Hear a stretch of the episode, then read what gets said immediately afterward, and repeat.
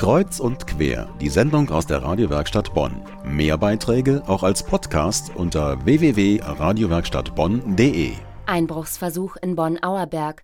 Unbekannte drangen in drei Wohnungen in Meckenheim ein. Unbekannte brachen in Mehrfamilienhaus in Bonn-Plittersdorf ein. Solche Titel aus Polizeimeldungen werden Teil der Kriminalstatistik für das Jahr 2016.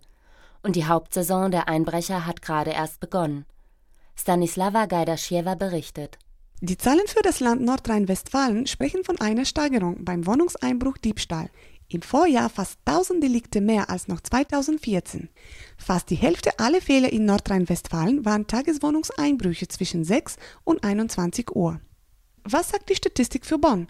Gibt es auch hier eine Steigerung? Polizeisprecher Simon Roth. Es ist so, dass wir im Jahr 2015 2109 Wohnungseinbrüche inklusive Ta Tageswohnungseinbrüchen verzeichnet haben. Wir hatten im Jahre 2013 mit 2708 Fällen einen Höchststand und konnten uns dann in den Folgejahren 2014 und 2015 um 600 Delikte verringern, sodass wir von einem Rückgang sprechen können, der entgegen dem Landestrend läuft, der sich auch in diesem Jahr, so sehen die Zahlen bislang aus, fortsetzt. Die Wintermonate stehen an, die Tage werden noch kürzer und irgendwann klopft auch der Weihnachtsurlaub wieder an die Tür. Dadurch wird das Haus ein leichteres Ziel für den Einbrecher. Türen und Fenster schließen, das ist das Minimum.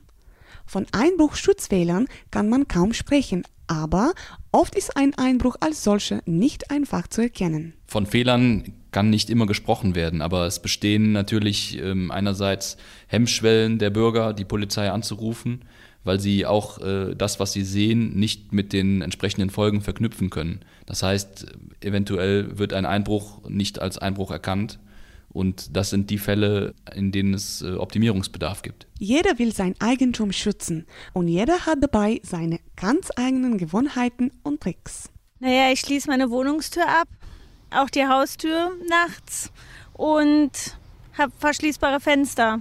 Das war's. Eigentlich nur dadurch, dass wir die Rollos runterlassen. Zum Beispiel, indem wir gleich, äh, nachdem der Schlüsselbund geklaut wurde, durch den Schlüsseldienst die Außentüren haben mit neuen Schlüssel versehen. Das Auto hat eine Alarmanlage und das Haus nicht. Aber äh, ja, wenn zum Beispiel jetzt schneller dunkel wird, machen wir halt das Licht an und wir haben auch einen Bewegungsmelder im Garten. So eine Kette vor der Tür und halt abends immer die oder tagsüber, je nachdem, die die Türe abschließen. Ähm, ja, vielleicht eine Kamera.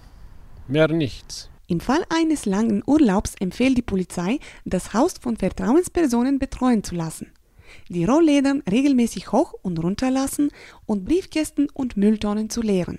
Eine weitere Grundregel, keine öffentlichen Postings während des Urlaubs in sozialen Netzwerken einstellen. Auch eine gute Nachbarschaft schützt vor Einbrechern.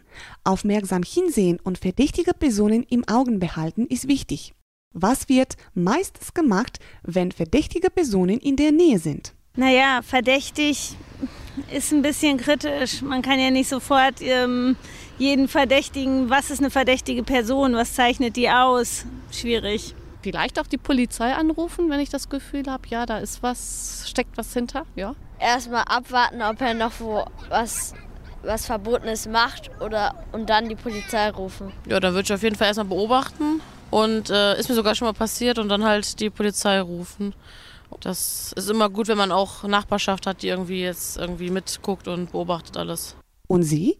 Wie würden Sie reagieren in Anwesenheit von verdächtigen Personen um das Nachbarhaus? Gute Frage. Darüber können Sie sich austauschen im Rahmen der Kampagne Riegel vor. Die Bonner Polizei berät ab morgen bis Samstag über Wohnungssicherung und Einbruchsprävention. Die Beratungszeiten und Orte finden Sie über unsere Webseite medienwerkstattbonn.de.